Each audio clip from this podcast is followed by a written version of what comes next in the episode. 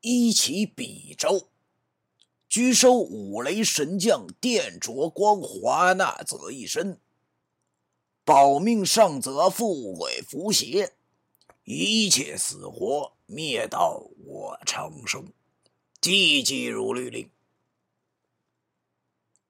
二起水咒，此水不非凡水，北方人癸水，一点在宴中。云雨虚治病者，吞之百病消除；邪鬼吞吞如粉碎，急急如律令。三起墨咒，玉帝有结神墨，只知形如云雾上列九星神墨轻魔，霹雳纠纷，急急如律令。三咒起吧，我怕用普通墨画出来的符没有威力，于是狠心一下，把左手食指伸到嘴里，拿牙一咬，靠！看电视里咬手指头咬的都那么轻松，现在一试才知道原来这么疼。但是现在不是放弃的时候。我用右手指蘸了血后，就在那张纸上画了张最简单的甲戌子江借火符。先勾了符头，再画符胆，最后画好符脚，一气呵成。画好后，又在心中对灵宝天尊拜了三拜后，大功告成。望着有生以来第一次的成品，怎么看是怎么喜欢，这简直就是艺术品呐！接下来就是最重要的一个环节了，我要催动这张符，心中无限忐忑的把这张符放到地上，一定要成功，一定要成功！我对自己说。然后我集中精神，伸出右手结剑指，指向那符，大喝一声：“急急如律令！”啪的一声，那符自动烧着了。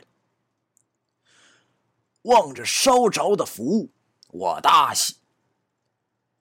靠，老子现在也可以说是有特异功能的人了。自觉十分牛逼的我，捡起了那张还在燃烧的符，点着了一根烟，深吸了一口，嘿，就是这么舒坦。现在的我只恨现在这个社会的鬼怎么这么少，一直没让我撞见，导致哥们儿我现在空有一身屠龙之技没处施展。通过此事后，我决定了一件事，就是要留右手的小指甲。因为拿牙咬手实在太疼了，把指甲磨得尖尖的，划一个小口省事儿还不疼。我虽然得意，但是没有忘形。我深记九叔的叮嘱，不可将此术外露。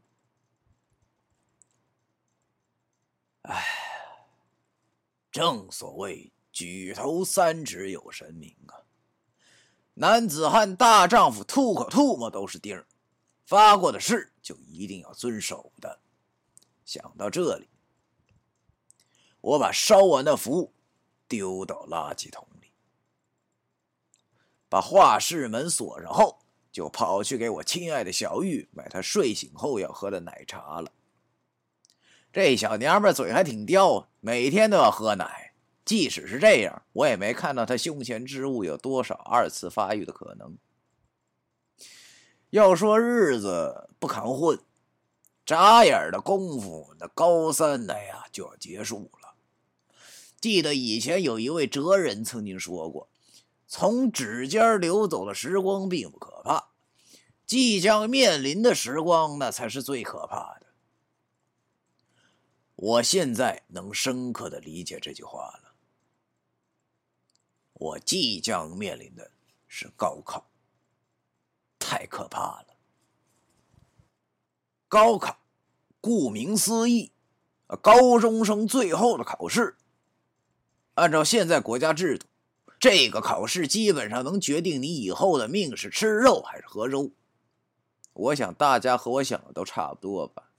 举一个例子，高考完毕某日，两个家庭主妇在菜市场相遇。甲夫人问乙夫人：“大嫂啊，你家孩子考的咋样啊？”乙夫人回答：“哎，考的不咋好，考到哈尔滨工业大学去了。你家孩子咋样啊？” 妈的，哈工可是全国前十啊，还不咋好。贾夫人的孩子只考了个黑龙江建设大学，他不好意思说，就连忙装作有电话，然后匆匆离开了。就连父母都这样，你说当子女的压力能不大吗？现在学生的攀比风气严重，如果你考了个三流大学，都不好意思和别人说话。我那时候考虑到的不是什么好不好意思说话的问题，我考虑到的是能不能考上大学的问题。由于杜飞玉同学想考哈尔滨职业学院，所谓夫唱妇随，我也得到哈尔滨接着伺候他。别说哥们儿，我骨头软。经过这一年交往后，我发现呐，杜飞玉同学虽然没有三十六 D 的傲人身材，但是他也确实没有其他优点了。上大学就是一个能甩掉他的最好契机，可是，直到经历了一次事情后，我发现了他鲜为人知的一面。第十二章完。